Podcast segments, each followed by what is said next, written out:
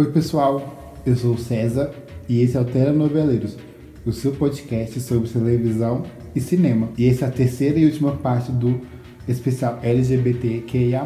Tá acabando. Tudo que é bom dura pouco, né? Mas foi muito legal fazer esse especial para vocês. A gente se divertiu de um jeito muito gostoso.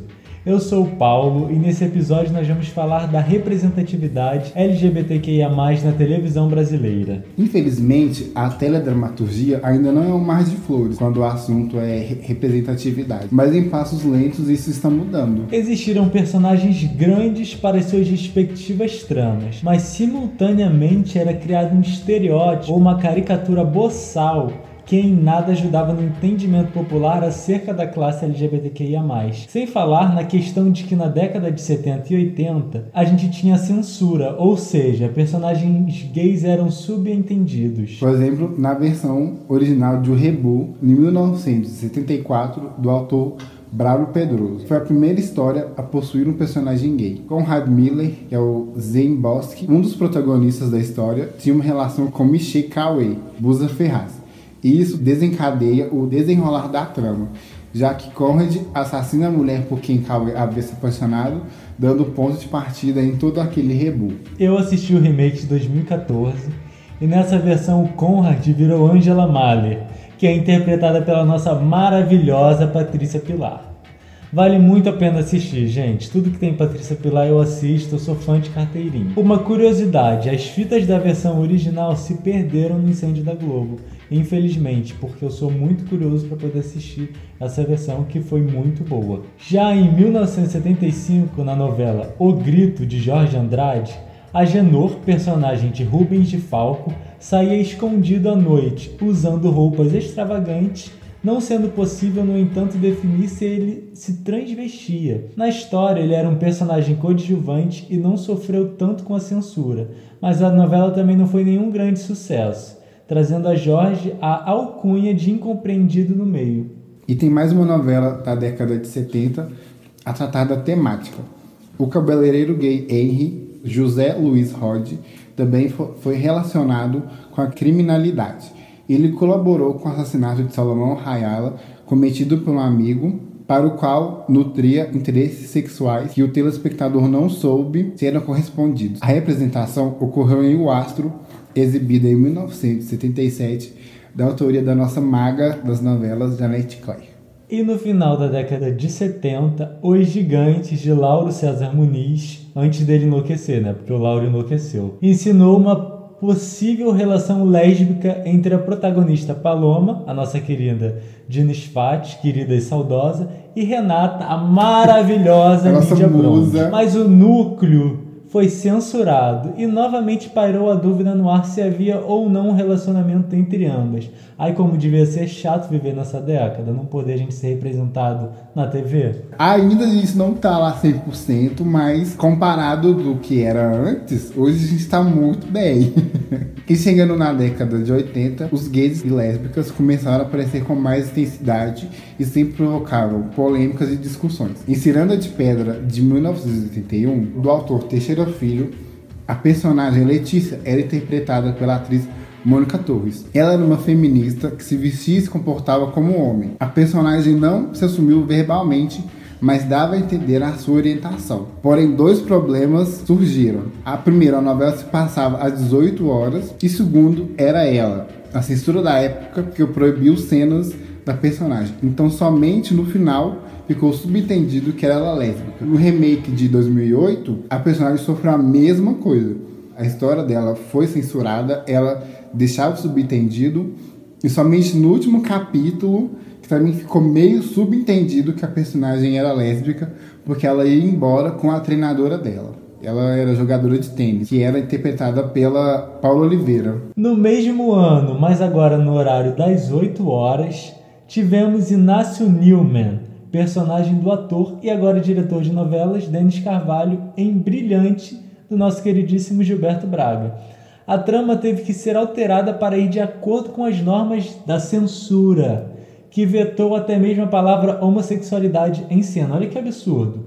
Mas mesmo assim, Gilberto não desistiu. No YouTube tem a cena final do Inácio com a mãe Chica, personagem da maravilhosa Fernanda Montenegro. É muito simbólica e bonita, vale muito a pena conferir, galera. Entra lá, dá play e assista. Só por ter Fernanda Montenegro, Denis Carvalho em cena, é tudo, né? E agora saindo dos anos 80 e chegando nos anos 90, já com a de Nova República e sem a censura da ditadura, as tramas já podiam ser bem mais bem abordadas. Nessa fase, a gente chega na narrativa da revelação, mas mesmo assim, os personagens afetados e efeminados com estereótipos para agradar e servir de chacota de hétero não desaparecem. A gente quer deixar claro o seguinte: não importa se existe um personagem gay afeminadíssimo na TV, até porque nós somos afeminados. O grande problema é que os personagens gays afeminados e afetados que existiam na TV, principalmente na década de 70 e 80, eram para servir de chaveirinho de hétero,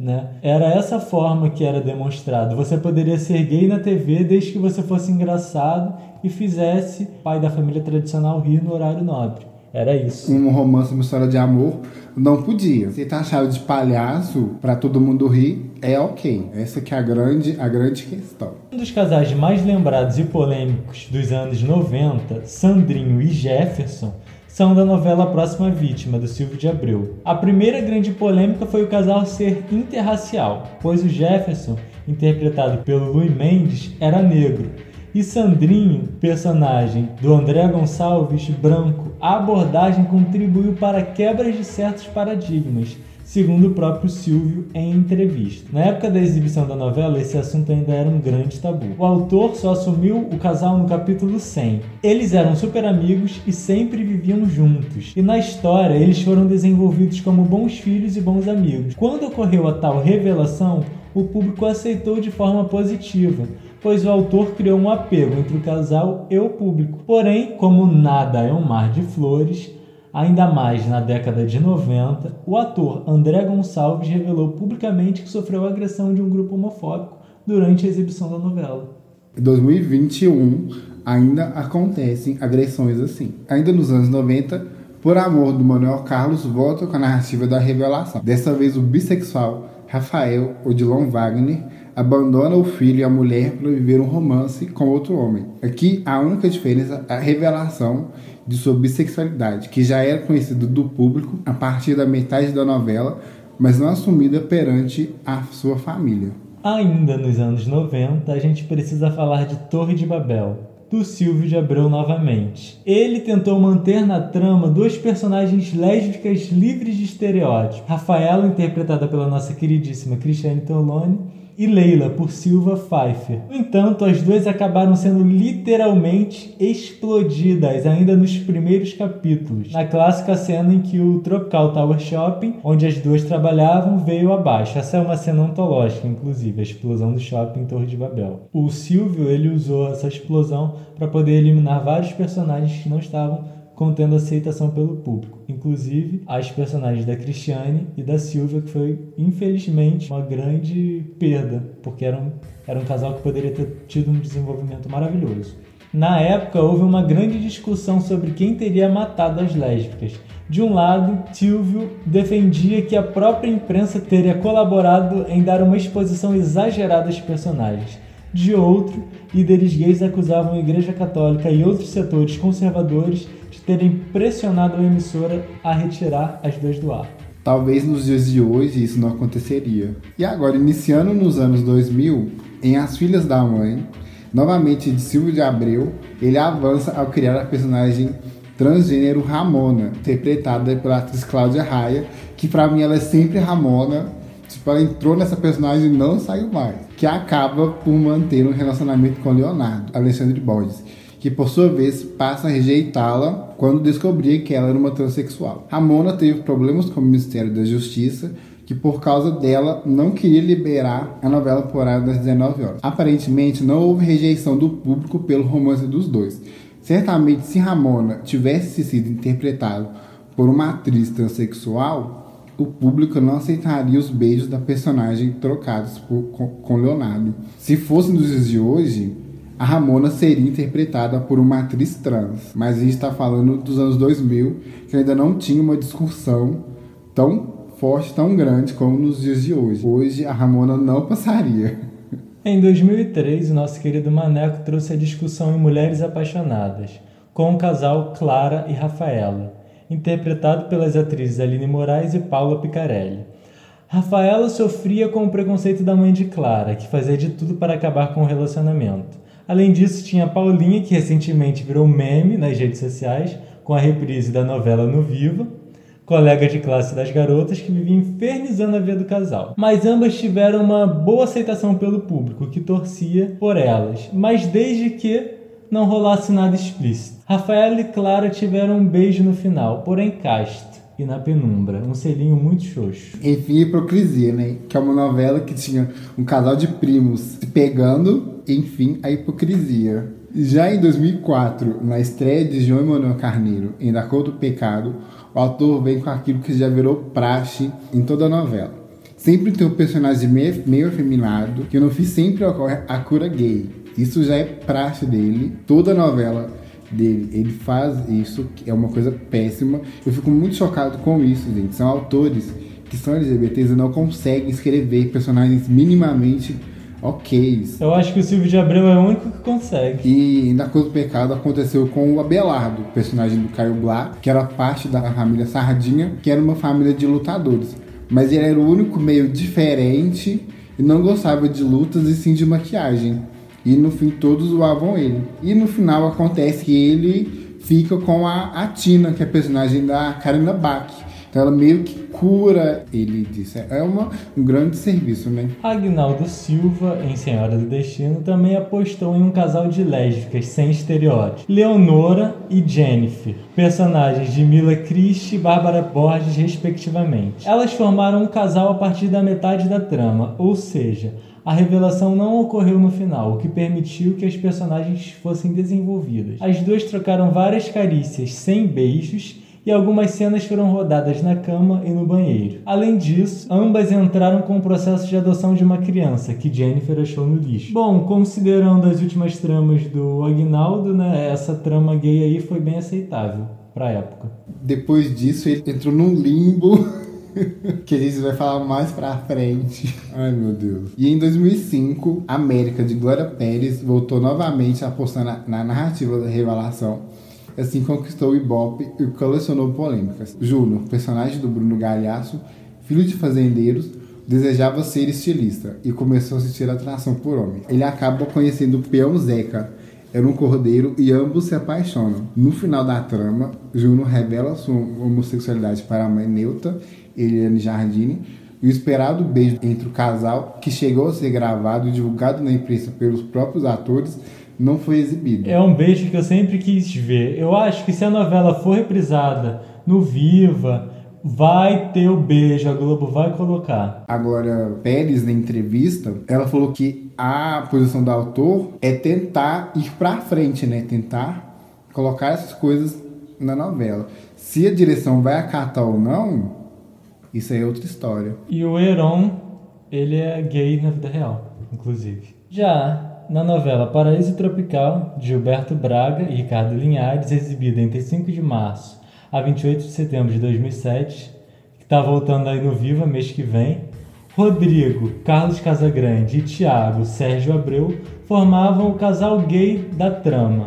Os dois estiveram juntos durante todo o folhetim e sequer se tocavam mesmo nos momentos de maior intimidade, o que gerou grande crítica ao autor, que depois falou que nessa novela não tinha interesse de abordar mais a fundo a história. Se não tinha interesse, colocou para quê? Fica a grande questão. pois é, ele foi muito criticado na época. E merecidamente. Igual ao nosso próximo caso aqui, que é de mais uma novela do João Emanuel Carneiro, agora é a nossa querida, a favorita, mas essa parte a gente não gosta, eu pelo menos não suporto. Quando eu vi no Globoplay, eu passava todas essas partes, que é o Orlandinho, o gay caricato, interpretado pelo Irã Malfitano.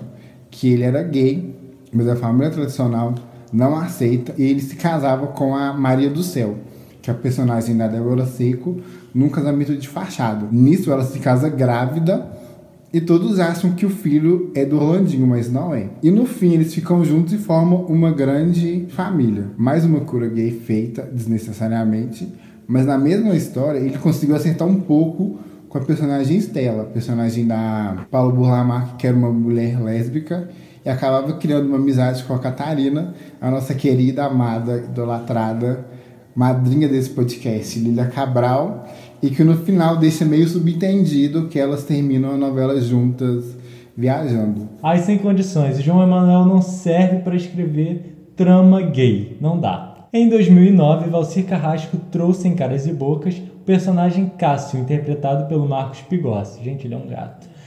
Ele era o estereótipo do gay caricato, ele era chaveirinho de hétero, ele tinha o bordão rosa chiclete.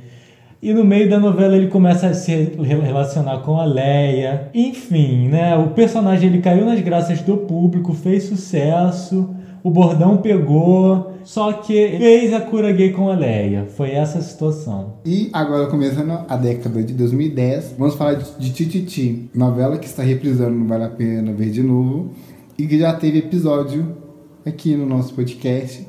E na história, Julinho e Osmar é um casal que as famílias não os aceitavam e dado uma hora, o Osmar morre e Julinho se vê sozinho. Foi uma trama muito bem abordada e bem sensível. A gente até já comentou melhor so sobre essa trama no podcast, no episódio sobre Tititi. É uma das tramas que eu mais gosto na novela. A Maria Adelaide Amaral, ela é muito sensível para escrever. Acho que ela escreveu muito bem, abordou muito bem, sem sensacionalismo, de forma didática, de forma respeitosa de forma clara, maravilhosa. Continuando na década de 2010, Insensato Coração de Gilberto Braga e Ricardo Linhares foi uma redenção em relação à trama porca de Paraíso Tropical. A história apresentou o casal homossexual Eduardo, interpretado por Rodrigo Andrade, e Hugo, de Marcos D'Amigo, em uma trama bastante consistente dentro da novela. No paralelo, a temática continuou com a discussão de várias questões relacionadas ao preconceito, como intolerância e discriminação, desde a homofobia no ambiente de trabalho à violência gratuita, como foi o caso do homossexual Gilvan, interpretado pelo Miguel Roncato em uma pequena participação. Ele foi espancado até a morte pelo pitboy Vinícius. Contudo, o romance entre Eduardo e Hugo despertou a atenção da censura interna da Globo,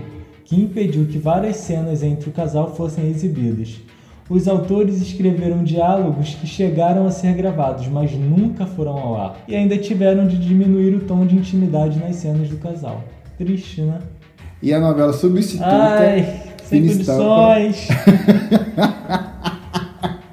Trouxe ele, nosso querido, amado, idolatrado. Só que não, Crodoaldo Valério.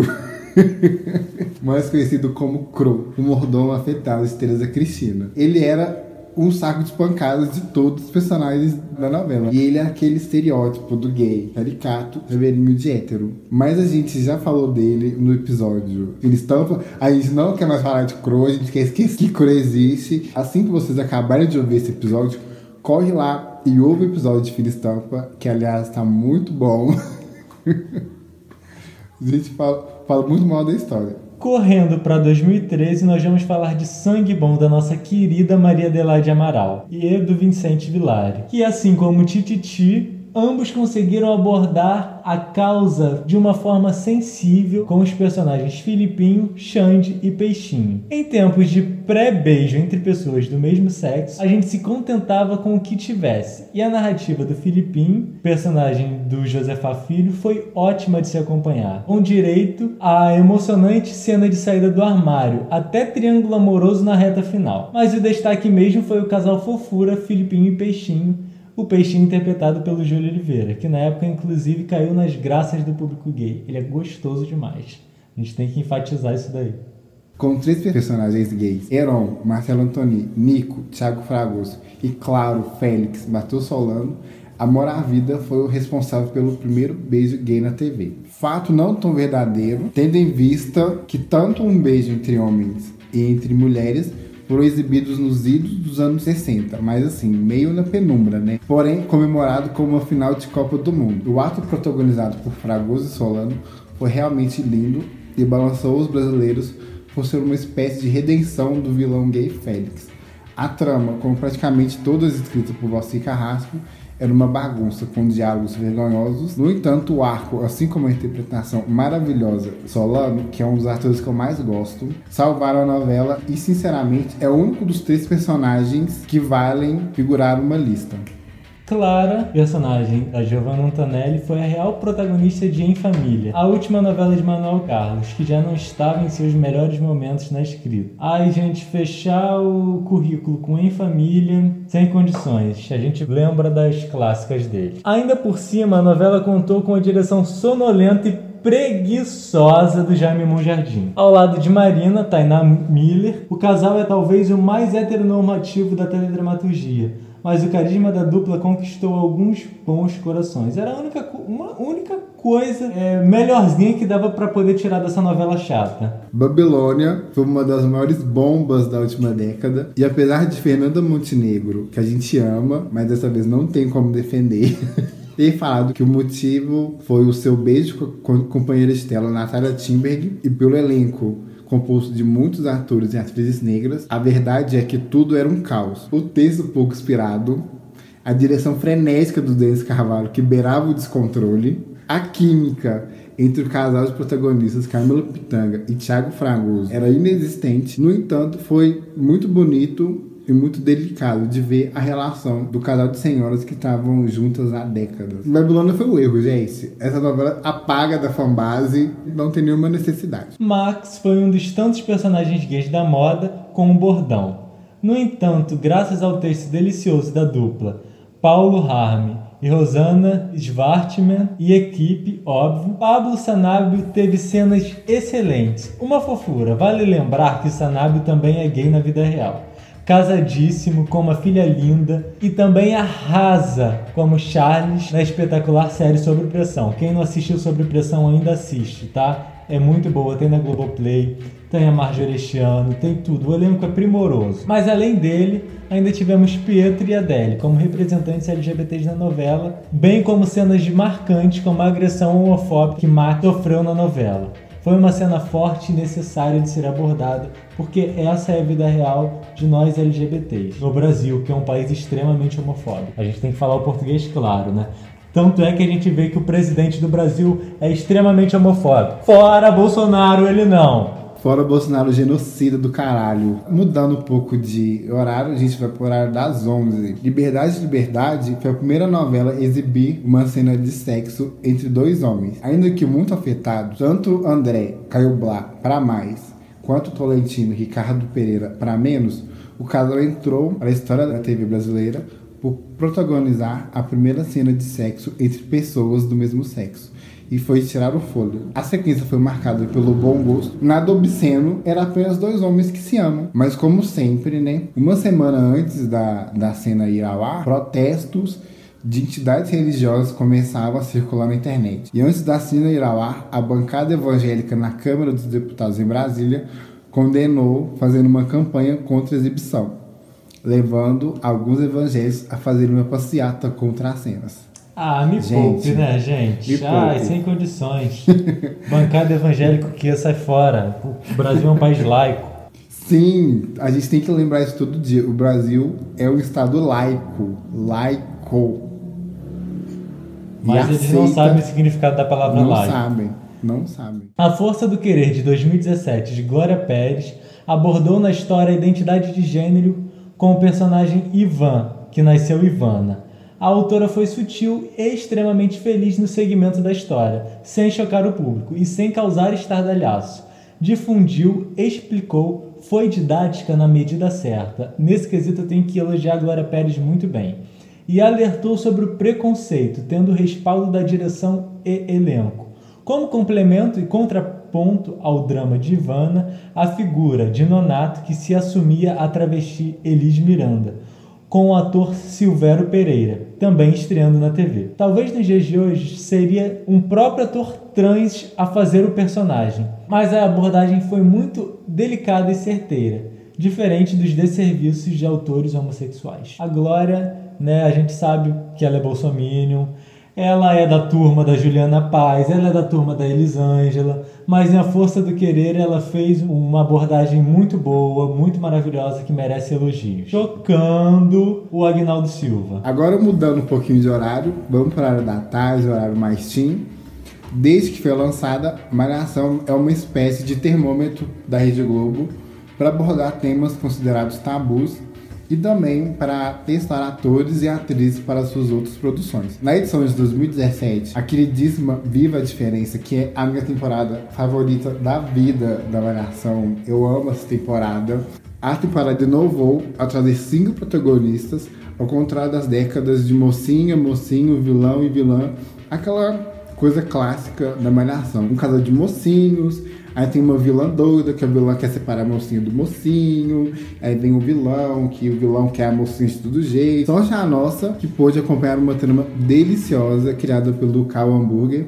Ele que é o criador do Castelo Ratimbum, o grande programa clássico dos anos 90. Na trama, Lika, Manuela Aliperti, se apaixona por Samantha, Giovanna Gridio, e se tornaram um, um dos caras queridinhos da temporada. E elas voltaram a fazer par na série spin-off da novela, chamada As Five. Em 2018, Orgulho e Paixão, no horário das seis, trouxe o casal Otávio e Lucino a forma como o amor dos dois foi construída, sem estereótipos, é digna de todos os elogios, e o casal virou um dos favoritos do público, garantindo o primeiro beijo gay no horário das 18 horas. A Globo apresentou um beijo sensível, delicado e muito bonito. A atuação dos atores Juliano Larran e Pedro Henrique Miller dispensa elogios. A química entre o casal aconteceu e deu tão certo para as cenas dramáticas. O soco no Malvino Salvador que interpretou aquele veado engessado na novela da boleira. A gente tem que deixar claro, casal péssimo, novela péssima, protagonista péssima, que era aquela boleira chata dessa atriz que eu tô com ranço total. que a gente não vai falar o nome, mas todos vocês sabem quem ela é saindo do horário da seis voltando pra Malhação, a dupla Guga e Serginho fez bonito na temporada toda Forma de Amar, da eterna novela Tim Malhação. Essa temporada eu não gosto muito, foi a última temporada antes da, da pandemia, quer dizer, a temporada terminou, a pandemia tava começando, não, foi um término horrível. Essa Malhação é muito péssima. Além de apresentar o despertar da sexualidade, a trama do casal ainda abordou a intolerância familiar, os recordes de raça e classe, porque o Guga era, era branco e o Serginho era negro. Então, uma vez, foi um casal interracial. Destaque para Pedro Alves, intérprete de Guga, que revelou ser bissexual com a maior naturalidade que o tema merece e não matou absolutamente nenhum membro de nenhuma família tradicional com isso. Agora falando de uma das novelas favoritas do César, Bom Sucesso de 2019. O casal William e Pablo foi com certeza um dos mais divertidos e fofos da teledramaturgia. E Bom Sucesso foi, diga-se de passagem, uma das melhores novelas a abordar de forma realista orientação afetiva, sexual e identidade de gênero. Nos pontos a se celebrar com o casal, tivemos beijinho já no começo da trama, beijão no final, brigas e descasos por futilidades comuns entre homens gays. Tivemos também a história de Michelle, ainda que em um personagem menor, Gabriela Joy brilhou com um texto inspirado que lhe foi entregue. Em sua trajetória foi abordado problemas com o banheiro da escola, até transfobia direta por parte de outros personagens. No entanto, suas cenas eram sempre bem resolvidas, sem se tornar um bicho de sete cabeças. A gente quer que tramas LGBTs sejam abordadas com naturalidade. Quase um mundo ideal e funcionava muito bem devido ao didatismo da trama. Ponto para a representatividade trans. Além disso, tivemos a história de Gláucia, que infelizmente não teve tanto espaço na novela, mas sempre que entrava em cena era envolta por um texto afiado e equilibrado, trazendo vários pontos de empoderamento feminino negro. Destaque para a apaixonante declaração à poetisa Elisa Lucinda. E agora a gente não podia terminar sem ele, considerada por muitos como de serviço, como a maioria dos personagens criados por Ossi Carrasco, diga-se de passagem, Britney ganhou pontos por ter uma atriz trans e um papel de destaque na cultuada novela das 9 horas da Rede Globo, né?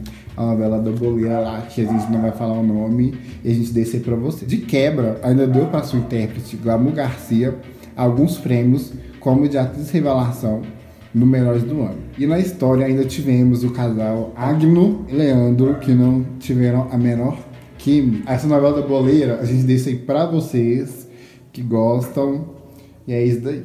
Para finalizar esse especial, eu gostaria de citar uma frase do Harvey Milk. Abre aspas. Eu sei que não se pode viver só de esperança, mas sem esperança não vale a pena viver. Fecha aspas. Um dia, ainda iremos viver numa sociedade civilizada, sem medo de amar e sermos amados.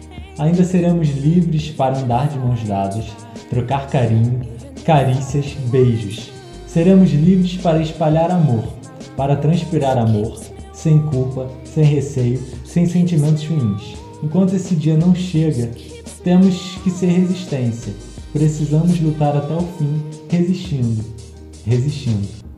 Resistindo. Resistindo.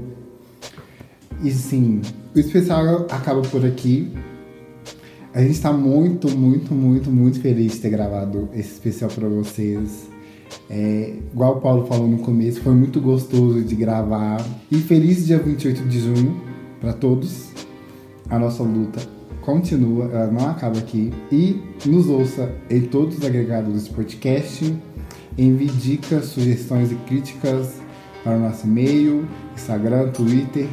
Um beijo e até a próxima. Um beijo, vamos ser gratos para sempre.